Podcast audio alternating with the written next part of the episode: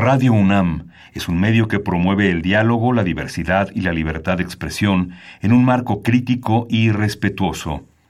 Los comentarios expresados a lo largo de su programación reflejan la opinión de quien los emite, mas no de la radiodifusora. Consultorio Fiscal. María Concepción González de Chicago dice que hace 12 años Radio. presentó suspensión de actividad. Un programa de Radio UNAM Hay una PTU entonces que se determina. y de la Secretaría de Divulgación y Fomento Editorial de la Facultad de Contaduría y Administración. Si bien es cierto, estamos, hablando- estamos comentando todo lo que tiene con la contabilidad. Tocaremos el tema de las deducciones personales, obviamente, porque no son tan fáciles de aplicar en realidad. Consultorio Fiscal. Radio. Muy buenas tardes, ¿cómo están ustedes? Los saluda Susana Mireles, profesora de la Facultad de Contaduría y Administración de la Universidad Nacional Autónoma de México en este su programa Consultorio Fiscal. Eh, pues eh, ahora vamos a tratar de repasar algo que nos dio muchos dolores de cabeza en las declaraciones anuales de personas eh, físicas, donde todos creíamos conocer eh, pues bien el CFDI de nómina y todos creímos haber hecho bien nuestro trabajo y resulta que cuando llegamos a la declaración anual de personas físicas, oh sorpresa, los problemas eran múltiples y la gran mayoría tenía que ver precisamente con errores en la emisión del comprobante fiscal digital de nómina.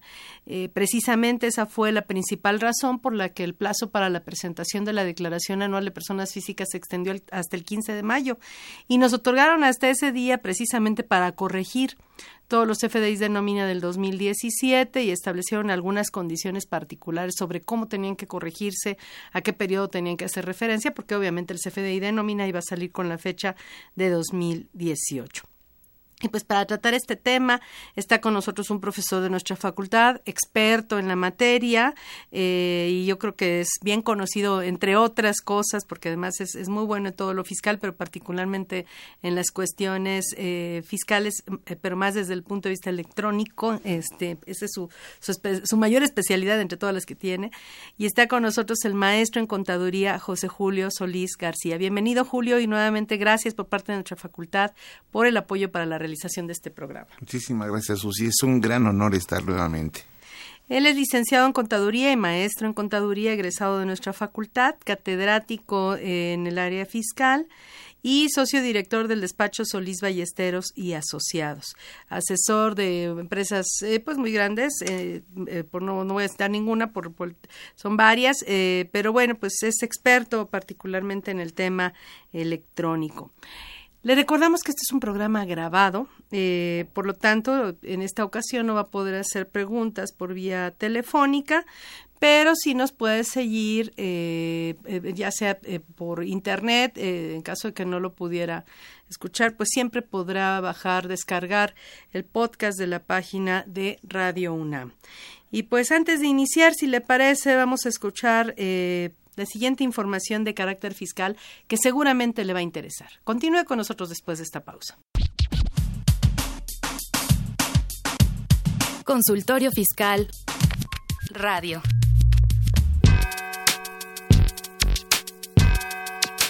¿Los impuestos le causan problemas? ¿Dolor de cabeza? Ay, ¿qué le puedo decir? ¿Problemas de estrés?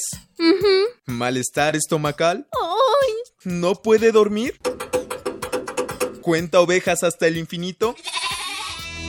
Basta de sufrir. Nosotros tenemos la solución. La Facultad de Contaduría y Administración te asesorará en tus obligaciones fiscales, laborales y de seguridad social, tanto de manera personal como vía telefónica. Así es, ya no te preocupes por tu declaración anual. El Departamento de Asesoría Fiscal Gratuita, que se encuentra en la División de Estudios de Posgrado, te ayudarán en lo que necesites. Qué bien. ¿Y qué tengo que hacer? Solo tienes que llamar al 5550 7998. Y no solo te atienden de manera personal o telefónica, también contamos con correo electrónico. Sí, escuchaste bien. Correo electrónico. Escribe a consultoriofiscal@fca.unam.mx. Con toda la ayuda que tendrás por parte de asesoría fiscal gratuita, tus malestares se irán al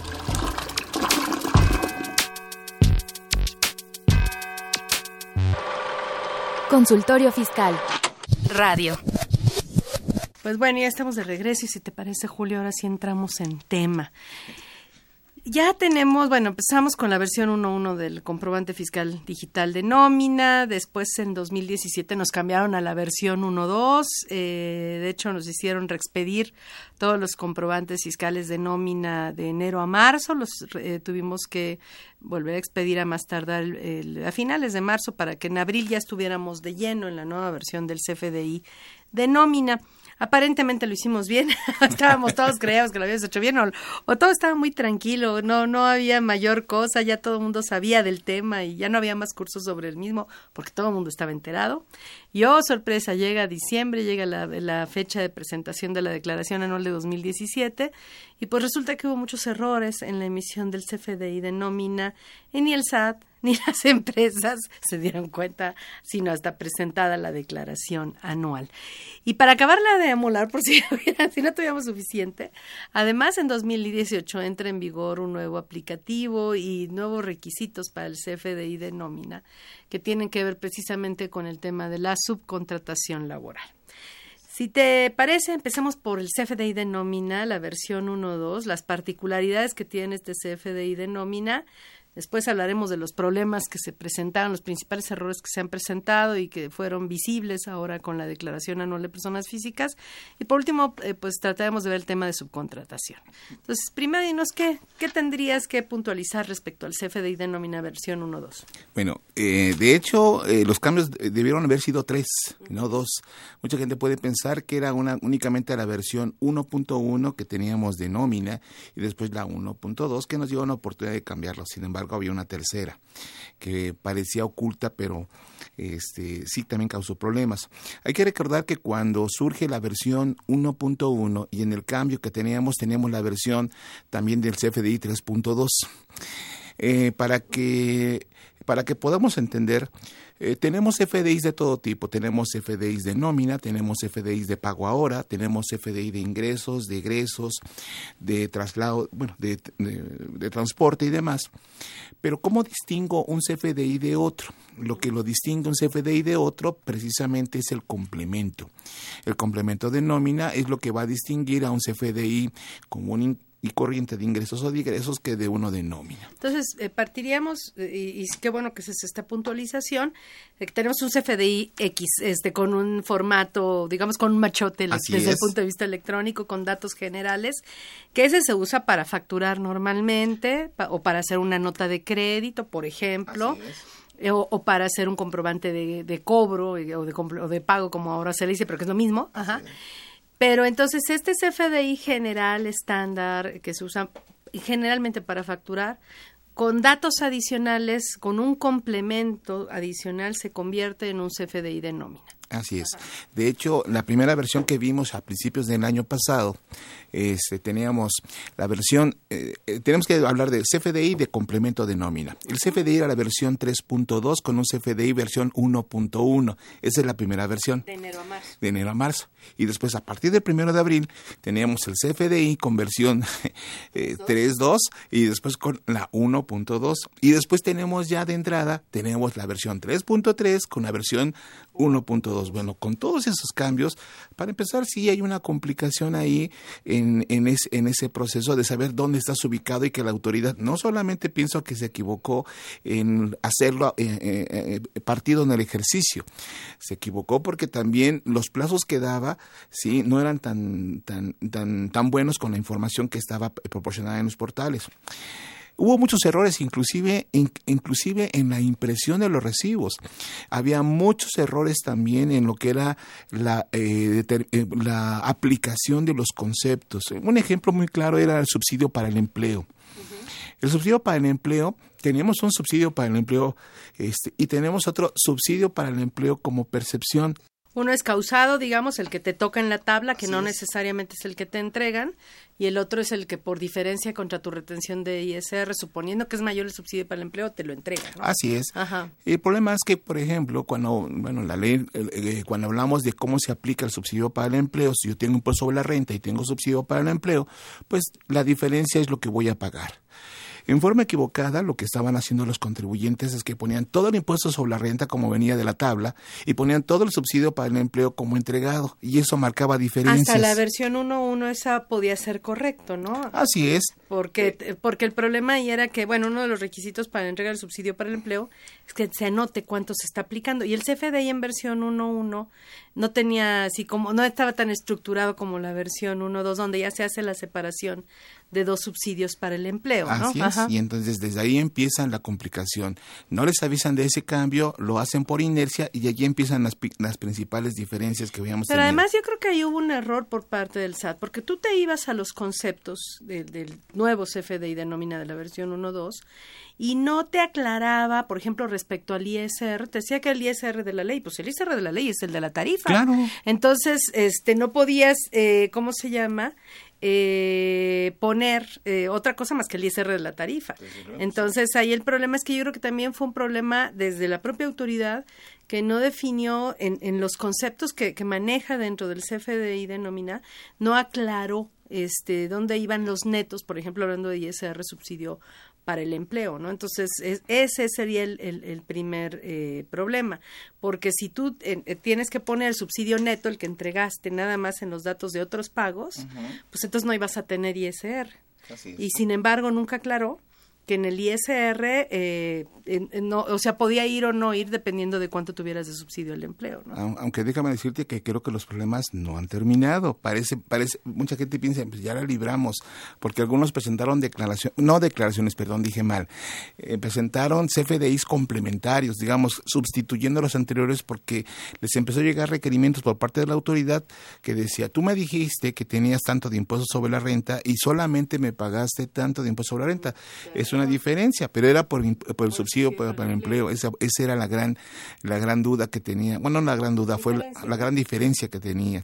Y es que lo que no les han dicho es que en el anterior sí aparecían los dos, el subsidio para el empleo y impuesto sobre la renta, y la naturalidad no nos dice que sea eso, o es, o es uno o es el otro. Sí, es que aquí hay que recordarle a nuestros radioescuchas que a lo mejor no son contadores, que cuando un trabajador se le calcula, a un trabajador se le calcula el impuesto y no llega más allá, eh, corrígeme, más o menos siete mil pesos, -huh, es. Ajá, no gana más de esa cantidad, entonces se le hacen eh, dos cálculos, digamos. Por un lado, se le aplica la tarifa del impuesto sobre la renta, se le calcula un impuesto, y por otro lado, eh, la misma base de impuesto que se utilizó para calcular el ISR, se lleva una tabla eh, de subsidio para el empleo y se le, se le ubica en esa tabla cuánto le toca de subsidio para el empleo. Lo que le toca de subsidio para el empleo se compara contra el ISR y se le, si es mayor el subsidio para el empleo se le entrega la diferencia, si es mayor el impuesto se le quita el impuesto. Ajá. Y entonces ahora con la versión 1.2 viene o un dato u otro. Así Ajá, no los dos. Y en la versión 1.1 pueden venir los dos. De hecho, Ajá. venían los dos. De hecho, venían los dos. Así es. Entonces, esa fue la primera complicación. Y el cambio de versiones también eh, provocó, este, contro no controversias, provocó complicaciones en el sentido de que el firmado, por ejemplo, de los CFDIs era diferente. No era el mismo entre la versión 3.3 y la versión 3.2. El firmado es completamente, es diferente. Bueno, y además, Entonces, perdón, antes que nada, los RFCs, ¿no? Ah, sí. Estamos ya muy, muy, muy elevados con los cálculos, pero el primer gran problema que todos tuvimos, creo yo, fueron los RFCs. Así es. Y ese sí fue un gran problema, porque mucha gente de toda su vida decía, este es mi RFC y lo anotaba y lo anotaba. Y lo más curioso del sistema es que lo aceptaba. En la versión 3.2, el, RFC no lo validaba, ahora sí lo valida. Entonces, imaginemos que los primeros tres meses lo hicimos con un RFC con la versión 1.1, y entonces ahí tenemos este CFDIs que son correctos. ¿Y qué pasa cuando lo haces en la segunda versión? Pues resulta que no lo puedes firmar y te manda errores y, e inconsistencias en ese sentido. Y es por todos lados algunos eran inclusive inactivos y no, no te decía que estaba mal. No, son, simplemente sí, no te avisaba. Sí, era tu RFC, pero estabas inactivo. Sí, pero no te avisaba. Simplemente te decía, no se puede timbrar, no se puede timbrar. Y, dices, ¿y por qué no se puede timbrar? Pues porque estaba inactivo.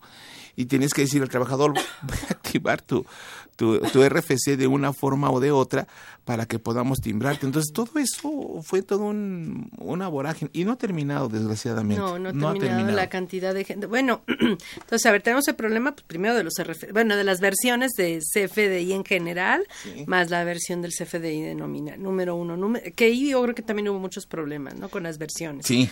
Este, número dos, los RFCs de los trabajadores, que por primera vez supimos a ciencia cierta cuál era el RFC de cada persona.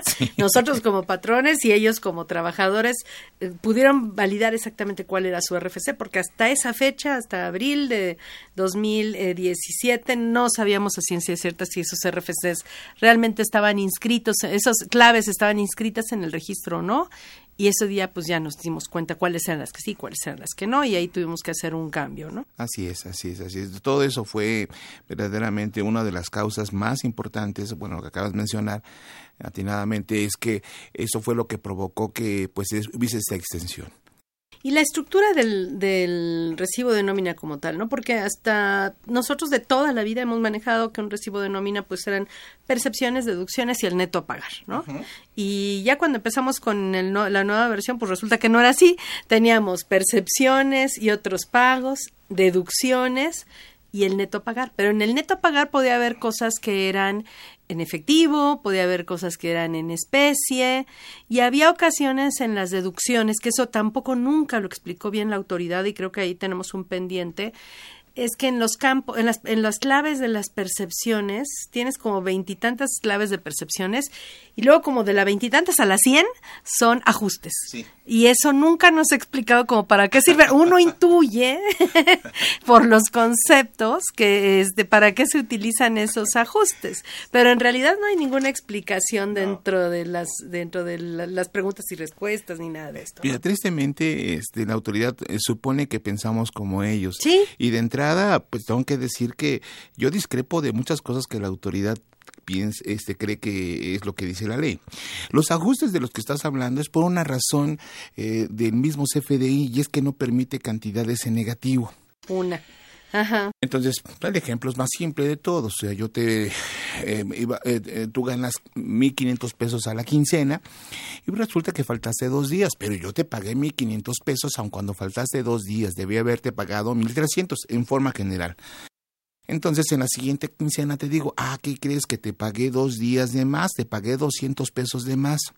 El nuevo CFDI no permite números negativos, no permite cantidades negativas. No lo puedo poner como una deducción como tal, no lo puedo poner. Porque si no, tu salario ganado en el año para la declaración anual va a ser excesivo, ¿no? Exacto. Entonces, como no me permite poner este, eh, vamos, eh, Una disminución una al disminución, salario. pues ahí tenemos una complicación. Es para eso que se usan en lo general los ajustes de todo ello. Eh, ahorita que lleguemos al de viáticos va a ser un dolor Bueno, de y además, porque- este, el, el de viáticos, por ejemplo, es uno. El fondo de ahorro también sería Ah, otro caso, sí. ¿no? Un trabaja, un patrón le da un fondo, este, constituye un fondo de ahorro en favor de sus trabajadores y yo soy el patrón, tú eres el trabajador, tú pones 13 pesos, yo pongo 13, tú ganas 100 pesos y yo, este, y sobre esos 100 pesos tú pones 13, yo pongo 13, juntamos 26 y eso se va a un administrador del fondo de ahorro de los trabajadores. Esos 26 el patrón se los quita, le quita 13 al trabajador, el patrón pone 13 y los 26 se los entrega a la persona que administra el fondo de ahorro de los trabajadores y el trabajador si quiere un préstamo va con esa persona, le hacen préstamos, le cobran intereses o no, etcétera, ¿no? Pero bueno, y se hace un corte al año o dos o los que hayan convenido para en- la entrega del fondo de ahorro, que se supone que debe ser más de dos veces al año. Así es.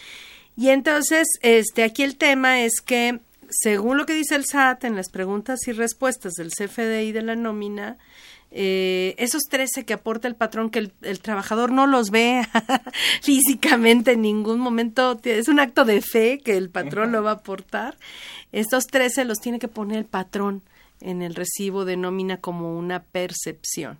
Y, eh, y que, el- bueno, sí le hace el descuento al trabajador de los 13 pesos, pero esos 13 que el patrón aparecen como percepciones, pues no los, no los percibe el trabajador, porque el patrón se los entrega directamente al administrador. Correcto. Entonces, ese sería otro de los usos de, la, de los ajustes, para dejar el recibo, para, para anular esa percepción que se tiene que poner para que se acumule los ingresos del trabajador a los ingresos exentos del trabajador mm, y que además no va a ser 100% deducible conforme a la ley del impuesto sobre la renta, como gasto del patrón no va a ser 100% deducible y eh, que se tiene que eliminar o anular, digamos, porque no lo está cobrando el trabajador. Y para eso se utiliza el ajuste también, ¿no? Así es, así es. Digo, esas son algunas de las cosas que se están eh, manejando.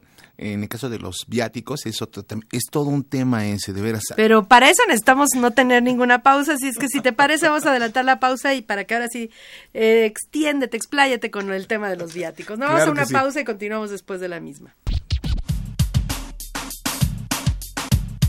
Consultorio Fiscal Radio.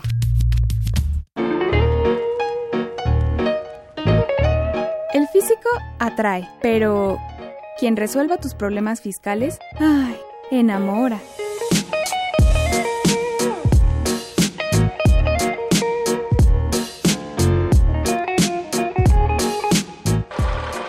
Consultorio Fiscal Radio. Pues ahora sí, Julio, dinos qué se hace en el tema de viáticos, qué es lo que sucede con los FDI de nóminas en viáticos. Si supieras toda la variedad que hay con los viáticos, de veras, puede, puede parecer que es de lo más simple, pero se complica dependiendo de qué tipo de viático es. No me refiero a los viáticos que están contemplados en la ley y que tengo que justificar. Me refiero a cómo es que los viáticos van a ser retribuidos o pagados al trabajador. La primera versión podría ser cuando yo le doy al trabajador dinero y para que vaya a ir a gastar lo que necesita en be- en beneficio de la empresa. Quisiera hacer una precisión en este tema. Como bien dices, tiene que ser trabajador ¿Sí? o persona física de honorarios. Ah, solo a esas dos les puede entregar una persona. Es correcto. eh, un- una empresa, solo a esas dos les puede entregar dinero para viáticos. Sí. Porque se dio mucho que en el outsourcing, los trabajadores que eran eh, este, Ah. trabajadores de la empresa outsourcer, que son los que a mí me prestan servicios, pero que no son mis trabajadores, yo soy la empresa cliente del outsourcer, pues viajaban y quien pagaba los viáticos era la empresa cliente. Así es. Ahí no serían deducibles Ah, esos es- viáticos es para la empresa cliente, ¿no? Entonces, quien paga los viáticos tiene que ser patrón de quien recibe los viáticos. Así es, y déjame decirte, ah, ah, está apuntando algo más gracioso. En diciembre, ¿quién pagaba la fiesta de Año Nuevo? Pues la empresa cliente, la empresa, ¿no? ¿Cuál es si no tiene sí. trabajadores? Como, ¿Cuál es la, el estrictamente indispensable, ¿no? De Sí. organizar una fiesta para personas que ni siquiera son de su eh, empresa, bueno, son externos. Así es, así es. Bueno, en el caso de los... Tienes, eh, eh, digo, se pueden subsanar algunas cosas en un outsourcing, digamos, bueno. La autoridad considera que puede haber outsourcing bueno y outsourcing agresivo. Eh, el outsourcing agresivo hay que hacerlo a un lado. Hablando del outsourcing bueno, sí se puede, sí, sí se pueden corregir ese tipo de situaciones en forma ortodoxa, pero no es un tema que vamos a platicar. Vamos a platicar únicamente de los viáticos. Entonces, pensando en unos viáticos de una empresa que sí tiene sus trabajadores, con sus trabajadores. Este, hay una, la, la primera opción es eh, el trabajador se va y no lleva este y de la empresa antes de que se vaya le da dinero para que él gaste lo que necesite para ese viaje. No tiene tarjeta de... Eh, sí tiene tarjeta, o sea, vamos a pensar que los requisitos, los, eh, recordemos que la tarjeta y todo lo demás son requisitos para que puedan cumplir. Pensemos que eso, porque si, si no lo tiene, entonces ya, en empezamos. otro problema. Ajá. La segunda opción es... Se lo depositaste a su tarjeta de nómina. Se lo- sí. Segunda opción es en el caso en el que él se va, no le tiene nada de dinero y regresa con los viáticos. El de su bolsa obtuvo este Trae los comprobantes trae los para que se los comprobantes. Entonces esas son las dos primeras vertientes que pueden salir. Bueno, cuando regresa, este, si- en el primer caso, pensemos el ejemplo. El ejemplo son, vamos a pensar que le doy 20 mil pesos a la persona para que se vaya a donde tenga que irse. Cuando regresa, nosotros nos encontramos que él regresa y me comprueba de los 20 mil únicamente 16 mil pesos. Viene con comprobantes, con tarjeta, con todo lo que pagó. De esos 16 mil pesos, me regresa 2 mil pesos en efectivo o me regre o, o este o pide, o si me regresa 2 mil pesos en efectivo o los deposita en la cuenta de la empresa para que esto, esto ocurra, ¿no? De que no hubo el gasto. Y los otros 2 mil pesos pues se los gastó. No me trajo Nos ningún dice que se los gastó. y, nos y- dice y que... no, no, no me justifica en nada, en No, nada. es una listita, dice, pues, No, pues, o sea, su lucita la puede hacer, pero podemos irnos a la facilidad. Sí, pero que no hay comprobantes, o No sea, comprobantes. simplemente tenemos que confiar en que lo usó para viajar, ¿no? Sí, pero vamos, Ajá. al final eh, llega un momento que esos dos mil pesos, hay una parte que todavía la puedo hacer deducible con una facilidad que tenemos en resolución. Pensemos que de esa facilidad, 500 pesos son los que puedo incorporar a este. Entonces, a ver, son 16 mil que sí tienen comprobante. ¿Qué pasa primero con esos 16 mil? Ah, ok. En ese caso, lo que ne- tenemos es que cuando lo registramos en el CFDI de nómina, se registra como un viático exento para el trabajador. ¿Por qué me lo está Pero comprobando? eso es ya cuando regresa Ah, del cuando- viaje. y tengo pero, los comprobantes. Pero ¿y cuando se fue? Ah, ¿Qué pasó? Sí, ok, cuando le doy los 20 mil pesos Ajá. y se va, yo tengo que eh, registrarlo en otros pagos. Es importante. Entonces, en el CFDI de nómina forzosamente se tienen que incluir, Así es. pero Así- como otros pagos. como otros pagos. Aquí hay algo bien importante que tenemos que acostumbrarnos y tenemos que ser muy, muy, muy cuidadosos, porque si nosotros, los, los FDIs, este, es el, es el archivo electrónico. Sin embargo, muchos pueden pensar que el CFDI electrónico es un, es una copia directa del, recibo impreso para efectos laborales. De hecho, cuando ves los recibos de nómina dice percepciones y deducciones, cuando realmente los viáticos, a pesar de que aparezcan, no van en percepciones. Tendría que haber una, subca- eh, una subcategoría en el cual tendría que ir ahí los viáticos entregados al Ese trabajador. es el primer cambio fuerte que hubo en la versión 1.2, que se abrió, ya no era percepciones y deducciones, sino percepciones, otros pagos y, de- y deducciones. Es correcto, pero eso es para el CFDI, el Ajá, archivo electrónico. Pero Para para, el PDF, pero para el PDF o el papel, o el papel, desgraciadamente los recibos, e inclusive las empresas que hacen software de nómina, no se han, no se han percatado de ese gran error de carácter laboral. Porque cuando se hace una liquidación, por ejemplo, en la determinación del salario integrado, toman lo que dice percepción y si en percepción aparece viáticos, si en percepción aparece subsidio para el empleo, lo lamento, eso lo considera la, este, la Junta como salario. Y tendría que, estar separado. ajá, sí, tiene que estar separado, aunque la... Bueno, ese sería otro tema ya en materia Ah, sí, laboral, claro. ¿no? No me quiero meter en ese tema porque Porque los otros pagos, bueno, este, no son ingresos para efectos del ISR, en teoría, ¿no? Ajá. Pero de hecho, de hecho ver, existe una ajá. jurisprudencia este, a ese respecto. Habría que ver cada concepto porque a lo mejor alguno pudiese integrar salario para efectos laborales. Así es, los viáticos ya los de- ya, ya declaró la corte que, que, que sí es que sí son este eh, un elemento que no debe de integrarse, que no debe grabarse, que no es un salario para el trabajador. Pero cada caso habrá que Ah, verlo sí, en claro. su contexto porque podría haber más que esos, ¿no? Entonces regresemos a nuestro caso. En el día, pensemos el día 31 del mes, yo le entrego al trabajador 20 mil pesos y se registra en su CFDI en el lado de otros pagos los 20 mil pesos. Pensemos que el día Todavía no se ponen los ingresos porque no se sabe si No. va a ser ingreso grabado o exento. Porque si me lo regresa todo, Tal pues ya cual, no hubo nada. no hubo nada. Ni siquiera tengo que hacer ningún CFDI con el dinero que me está regresando. ¿Qué pasa cuando regresa? Ya dijimos, tenemos 18 mil, 16 mil. 16 mil pesos más 500 pesos de una facilidad que está en resolución miscelánea. Están 2 mil pesos que me regresó y 1.500 pesos que pues no me pudo explicar o no- simplemente no hay comprobante de nada. Ok, entonces aquí cómo funciona. De los 16.500, que son 16.000 de comprobantes más 500 de la facilidad que tenemos en la resolución. Es reglamento, ¿no? 152. Reglamento, Ajá, sí. Ahorita vemos. Si quieres, ahorita nos vamos a eso. Pero vamos a suponer los 16 mil primero, que eso sí los comprobó. ¿Qué se hace? ¿Cómo se ponen ya después en el Ahora sí se ponen en percepciones y se pone como una percepción este, exenta.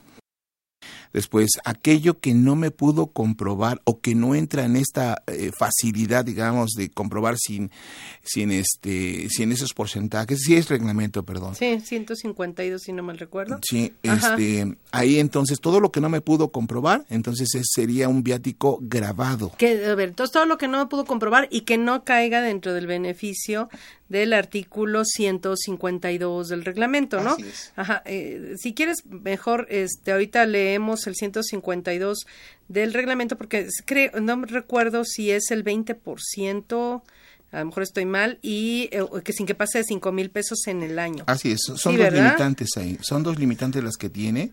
Ajá. Este, pero regresando al, ahorita vemos al eso, ajá. ejemplo, sería otra vez eh, lo que me, me dio como comprobante más la facilidad son 16.500. Me regresó, a, le regresó a la empresa dos mil pesos, llevamos en Entonces ya no es 18.500 y me quedan 1.500 pesos que no me pudo comprobar. Ok. Eso es ingreso grabado. Entonces tenemos 16.500 de ingreso exento con viático y después 1.500 pesos de viático grabado. Y eso se lo va a tener que incorporar a su salario para el cálculo del impuesto. Eh, eh, hay cosas todavía más graves que no nos ha aclarado y espero que no nos lo aclare porque entonces ya estaríamos hablando, si lo considera como un ingreso grabado para el trabajador, la pregunta es, ¿integrará para seguro social? Pues no estaría de acuerdo, pero bueno, ajá. O sea, a lo que voy es, estamos hablando de situaciones Bueno, sí, son, cosas, son cosas que todavía tenemos que discutir a fondo, ¿no? Y tenemos una deducción con un ajuste, ajuste a los viáticos entregados por 18 mil pesos, porque me regresó 2 mil pesos el trabajador sin ningún problema.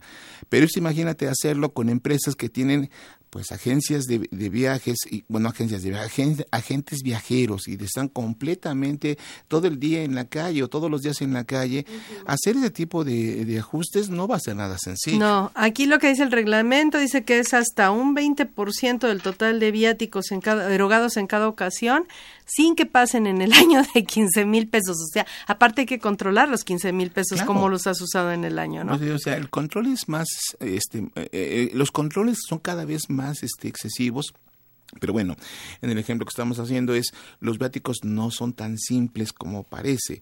Se complica un poco la existencia, este, el, la, autoridad, bueno, no, nos complica la existencia de la autoridad con ese tipo de No, la autoridad quiere que le hagamos su trabajo. Ellos no se complican. Así en lo que nos complican son nosotros, pues nosotros, nosotros tenemos que hacer el trabajo, pero ya ves que no necesitan contadores. No.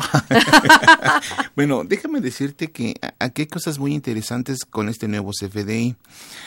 Eh, tú hablaste del outsourcing y en el caso del outsourcing, este, hasta antes de que apareciera lo que desde el año pasado hablaban de un autoaplicativo, la versión 1.2 del de, complemento de nómina traía un nodo de subcontratación en el cual la persona que, bueno, el patrón que tenían los trabajadores y que los suministraba tenía que poner el RFC de a qué empresa lo está suministrando y este y qué porcentaje del tiempo estaba suministrando a ese trabajador. Porque pensemos en una persona que hace limpieza y lunes y martes y miércoles está en una empresa y miércoles, jueves y viernes en otra empresa. Entonces el porcentaje era 60% de uno y 40% del otro. Bueno, eso cambia también en esta nueva versión de CFDI con un el aplicativo. De hecho, eso creo que no se estaba llenando en la versión 1.1 o estoy mal. En la 1.1 no aparecía. No, pero digo, en la de enero, mientras no estuvo vigente el aplicativo, ¿se llenaba o no se llenaba? Sí, se tenía que llenar. Ajá. Se tenía que llenar, este, aunque en, preguntas frecuentes decía que era, que, era opcional, pero e, eso es lo que decía en las preguntas frecuentes. Que tampoco el problema muy, dan, mucha certeza jurídica. ¿no? para nada, porque cuando tú ibas al, al, al nodo de subcontratación, decía campo opcional y después decía es requerido cuando se suministre personal. Entonces, a ver, si suministro personal, entonces es obligatorio. Si bien es cierto, esta regla decía que no era obligatorio, en la estructura del CFDI ahí decía que era sí, eh, requerido. te obligaba de entrada, pero sí, lo de preguntas y respuestas, por eso recuerdo, eh, por eso me viene eso a la, mente. Sí, pero te digo, eh, ese tipo de, de, preguntas, yo, soy más de aplicar lo que dice la ley y yo aplicar lo que dicen los requeridos. o hacer la consulta formal, ¿no? En todo caso, para que claro, liberen. Claro, eh, digo, en el peor de los casos me voy con lo que dice la ley. Y la ley dice lo siguiente, concretamente el Código Fiscal de la Federación, cuando nos habla de lo que es los CFDIs en general, este, me dice que los comprobantes tienen que cumplir con todos los requisitos que estén marcados, no solamente en los artículos correspondientes, sino también en resolución miscelánea. En reglas y en, generales. Y en reglas generales, en resolución miscelánea, pues está directamente que el anexo 20, y en el anexo 20 decía que ese campo requerido. Luego entonces, si yo no quería tener ningún problema e irme a una interpretación de la autoridad tenía que haberlo aplicado en forma estricta. y, era un campo requerido. Para este año 2018, A partir del 30 de abril, con la primera modificación a la resolución miscelánea, aparecen ya las reglas del autoaplicativo. Y una de las reglas interesantes Eso es... es lo primero que te preguntaría yo es a partir de qué momento fue obligatorio en teoría ese autoaplicativo, porque resulta que en la de ingresos de la Federación, bueno, primero si quieres eh, eh, danos una introducción de lo del outsourcing, porque realmente las leyes de ISR IVA hacen referencia a ciertos requisitos para poder deducir los pagos por derivados de una subcontratación, ¿no? ¿Qué requisitos establece la ley y luego cómo se cumplen y a partir de qué momento se supone que es obligatorio su cumplimiento pues, conforme a la ley de ingresos? Porque fue cuando eh, nos dijeron cuál era el plazo, ¿no? Ok, Ajá. mira, eh, los requisitos aparecen a partir del 1 de enero de 2017 En, en la ley. en la ley. Y en la ley decía lo siguiente, oye, tú tienes que este, mm, eh, entregarle a tu contratante, así se llama ahora, y contratista. Digamos, el outsourcer es el contratista y el cliente es el contratante. Tú tienes que entregarle contratista a tu contratante o tu proveedor a tu cliente. Le tienes que entregar para efectos de impuesto sobre la renta, si lo quieres deducir, el la factura que te van a dar por el suministro de personal, tienes que entregarle cuatro cosas. Uno, tienes que entregar una copia de los FDIs, lo cual no tiene problema. Tienes que entregar el acuse de recibo y no nos dijo cómo es ese acuse de recibo.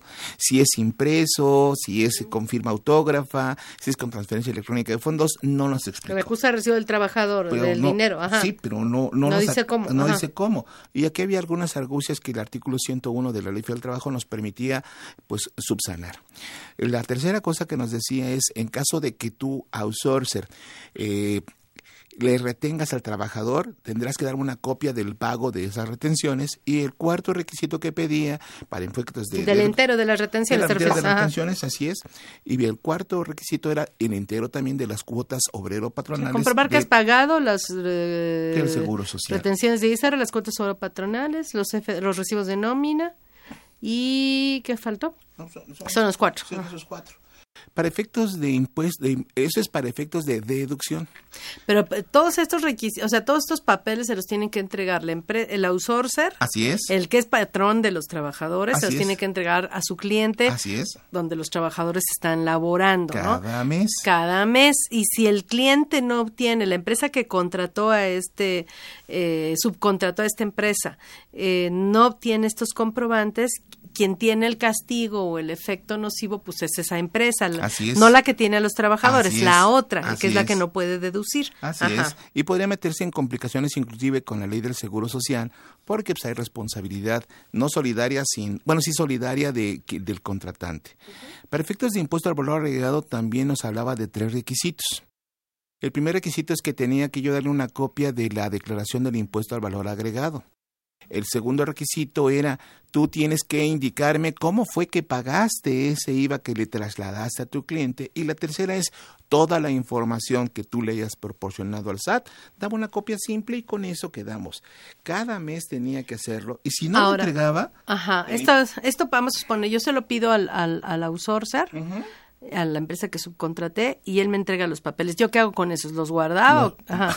se supone en teoría que ten- eh, sería tu comprobante de deducción o tu comprobante de de acreditamiento. cumplir los requisitos para, ajá, para acreditar IVA y re- Así deducir. es. Y si no quería hacer todo eso, ¿qué? Ah, ok. Si no lo quieres hacer, es muy simple. No deduces y el impuesto al valor agregado no lo acredita. Se queda completamente llano. Bueno, Pero vamos a una pausa. Perdón, pero vamos a una pausa. Continúe con nosotros después de la misma. Gracias.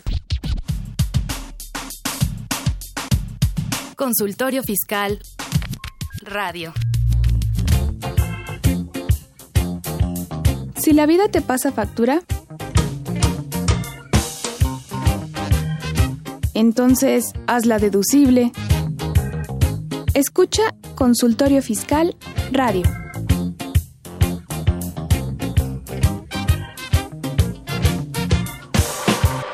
Consultorio Fiscal Radio. Entonces, ahora sí, pero nos quedamos, continuamos donde nos quedamos. como, como era un como es un caso de que se iba a generar una carga administrativa, digamos virtual, porque muchos de esos documentos son electrónicos. La autoridad eh, publica una regla que es la 33144, que indica, oye, te puedes olvidar de esos siete requisitos que te estoy pidiendo, a ti cliente que deduces, a ti cliente que acreditas, y lo único que tienes que decir es decir, lo único que tienes que hacer es decirle a tu outsourcer que te suba el aplicativo, y en el aplicativo tú vas a verificar si él cumplió con las obligaciones. Esto ocurre en 2017. La reforma de 2017 y la miscelánea 2017. Así es, pero aquí viene algo interesante. Surge una regla 33145. Yo digo que es una regla PSP. Ahorita les digo que es una regla PSP en el cual decía, si tú no eres outsourcer, si no estás subcontratando, también podrás utilizar este aplicativo. Sí, se fue una barbaridad eso, ¿no? Es como, por, como para qué o por qué, ¿no? Ajá. Sí, Juan hablaba de los de tercerización o de intermediación. ¿Quién sabe a quién se refería? Sí, sí, y digo, es una regla PSP es para ver quién entra ahí por si pega. Ajá, y los que entren ya estarían confesos de que están en esa situación. Una Pero es una barbaridad. situación. Ajá, sí. Entonces, bueno, el asunto es que durante todo 2017 las empresas estaban esperando el aplicativo y el aplicativo y el aplicativo y el aplicativo. No es sino hasta este año 2018 cuando se publica el aplicativo con una serie de errores, pero brutales. Hasta parece que no tienen fondos para generar, para desarrollar software en el SAT. De veras, es que hab- había cosas que decías, no puede ser. El ejemplo básico. Eh, eh, el outsourcer es el que tiene que dar de alta a sus clientes para que ellos puedan consultar que ya cumplió con todas sus obligaciones. Cuando das de alta al, al cliente, te encuentras con una pequeña eh, dificultad al principio. La primera dificultad es que, eh, que te pide una vigencia de contrato. Oye, si tengo un contrato en forma indefinida, ¿qué fecha le pongo? Si tengo fecha de inicio, pero la fecha final es indefinida, ¿qué fecha le pongo? No te lo permite. Te pide que pongas un contrato porque puedes tener varios este, clientes con diferentes contratos y ya ahí entramos en esa, en esa complicación de que el primer error que tenemos es que no tiene fecha de, eh, para contratos indefinidos, digamos. Eh, En un chat, y esto lo publica una revista muy interesante, dicen que tienen que poner la fecha máxima que te permite el aplicativo. Y la fecha máxima que te permite el aplicativo es 31 de diciembre del año 9999. Y si te lo acepta, que es lo más increíble. Qué barbaridad. Oye, pero a ver, entonces, eh, dijimos, la obligación empezó en 2017. Así es. La obligación de, de que el, el outsourcer te- le entregara al cliente todos estos comprobantes y que si no querían hacer eso, entonces que el outsourcer alimentara la plataforma que iba a generar el SAT. Plataforma que no se generó y no funcionó sino hasta 2018. Y sin es. embargo, los requisitos para deducir estaban vigentes desde 2017.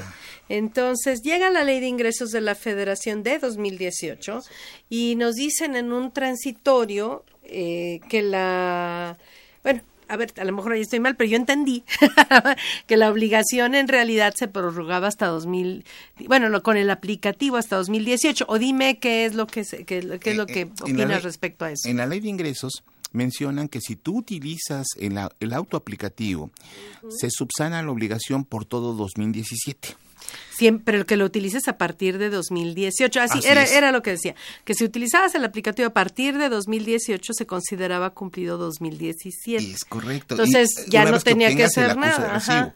Porque además hay un apartado ahí que también indica que tú tienes que puedes consultar 2017 y puedes verificar que haya cumplido con sus obligaciones. El tema, la pregunta es esa. Bueno, el aplicativo empezó su vigencia en 2018. Ujú. Pero entonces la pregunta es, eh, con que yo lo usara eh, subiendo la información de 2018, ¿con eso se cumplía 2017? Sí. O bien, forzosamente tenía que llenar todos los datos de 2017, además de los de 2018. Esa es la pregunta. Se supone que debiste como outsourcer haber cumplido con toda esa obligación. Se supone que como outsourcer, por eso cuando hablábamos del CFDI de nómina, el nodo de subcontratación, se supone que debiste haberlo alimentado. Si no lo alimentaste, la autoridad no sabe qué trabajadores son los que ahí estaban en, en ese entonces. No puede subsanar esa obligación. Pero por otro lado, en preguntas y respuestas decía que no lo llenaras. Sí. Eh, eh, muy complicado, Por ¿no? eso, decía, por eso decía que para mí era muy, muy, este, muy ambigua eh, las preguntas y respuestas de la autoridad.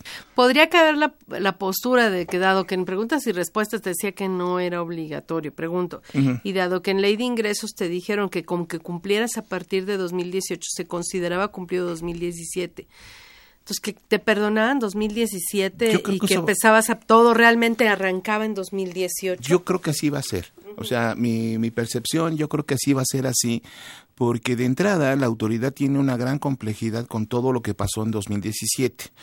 Tratar de armar todo lo que hizo, tratar de armar todo aquello que, pues, eh, hay una gran revoltura, va a ser muy complicado.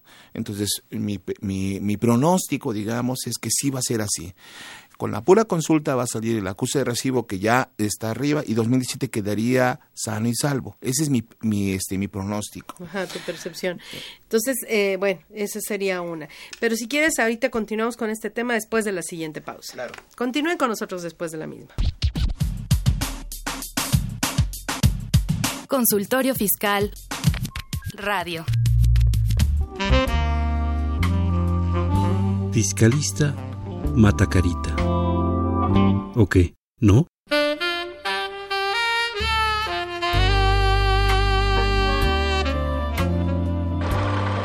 Consultorio Fiscal Radio. Bueno, entonces decíamos, eh, no quedó claro y hay como muchas dudas en ese sentido, pero creo que coincidimos tú y yo en el sentido de que, eh, dado que la, la- sí, la obligación inició en 2017, pero el aplicativo nace hasta 2018 y que con el transitorio de la ley de ingresos, como que entendemos que si cumplimos a partir de 2018, se, se nos, este, se nos exonera respecto a 2017 con la posibilidad de deducir eh, y que eso de alguna manera se confirmaría o, tiene como co- es, es- es lo que nos ayudaría más a llegar a esta conclusión son todos los problemas que hubo en 2017 respecto deja tú lo de su cantatación la nómina en general no Así es, así Ajá. es. Yo creo que sí, eso es lo que va a ocurrir. Debería ser congruente esa, esa situación, porque no hacerlo de esa manera va a complicar todavía más a, a este a, a todos, ¿no? Y, y yo creo que así va a ser. pero entonces ahorita ya está vigente el aplicativo pero cómo le hago yo para obligar a mi outsourcer, eso no me lo has dicho, que le hago manita de puerco. Ay, de manita de Le saco la puerco. lengua. ¿Qué hago? ¿Qué hago para obligarlo a que eh, lo amenazo de que me voy a ir y lo voy a dejar, lo voy a abandonar? ¿Cómo lo obligo a que suba la información a la plataforma para que yo cliente pueda deducir? Mira, eh, tanto como obligarlo no se puede, porque recordemos que el, autoaplicativo es opcional, pero solamente para quien deduce y que acredita, no el outsourcer. Y eso es sí, solo si este, el outsourcer decide y quiere hacerlo. Si el outsourcer dice no lo quiero hacer por las razones que quieran, pues tú como cliente tienes dos opciones o continúas recibiendo cada mes todos los documentos que ya platicamos. Suponiendo que me los haya estado entregando, porque Ah, a lo mejor No, eh, ese es el sí. primer problema. ¿no? Esa es una situación que tam- también tendríamos que ver y podría ser una situación de amparo, porque yo dependo de un tercero. Yo no puedo este, tener una La- mi deducción Así es. depende del, mi cumplimiento de un tercero y donde no el, el- no hay una norma que obligue al outsourcer a hacer eso. Así O es. sea, no hay una multa, no hay una sanción o sí la hay. Solamente hay una sanción para efectos del impuesto sobre, eh, del impuesto al valor agregado en caso de que ellos no suban la información o no te entreguen las declaraciones, pero es solamente para IVA, no así para impuestos ¿De cuánto es la multa o cuál es la sanción? De- La sanción puede ser de diferentes tamaños, y te platico pues, hacia dónde puede quedar. La primera puede ser una sanción que se encuentra por no, pre- por no presentar la información que te están proporcionando. La segunda puede ser también una este, sanción eh, hablando de, este, de la ley del impuesto al valor agregado. Bueno, las, las sanciones las encontramos directamente en el artículo 83, en el 80. ya me- ya sé, En los 80, 80, la ley 80, del Código Fiscal. El Código. Fiscal de la Federación y es una por no presentar la información adecuada que corresponde a cada uno de los. Que no es tampoco muy onerosa. Así es, entonces podría, pero vamos, ese no es ese no es el asunto. El asunto es que lo, lo que está lo que está preocupando es la deducción. Digo, del otro Y el lado, acreditamiento del IVA. Sí, si tú, si tú le dijeras a un outsourcer, oye, ¿sabes qué? Me das esta información, te van a aplicar una multa y te denuncio para que lo hagan. Pues él puede pagar mucho, con mucho, con mucho gusto a lo mejor el monto de una multa, que el impuesto al valor agregado, si es que no lo ha pagado, le, sal- le saldría mucho más benéfico ese tipo de, de sanciones. Pero vamos, ese no es el Y el punto. SAT tampoco lo puede obligar, ¿con base en qué? No existe. Eh, lo que yo comentaba hace un momento, bueno, te contábamos así eh, fuera del aire que esto sería una norma imperfecta. O sea, hay una obligación, pero No hay una sanción. no hay una sanción que... Y además, pues tiene todo, todos los elementos para impugnar, ¿no? Como mi deducción puede depender Ah, sí, claro. del cumplimiento o incumplimiento de un tercero para el cual no existe sanción por Así el es. incumplimiento. Es ¿no? correctísimo.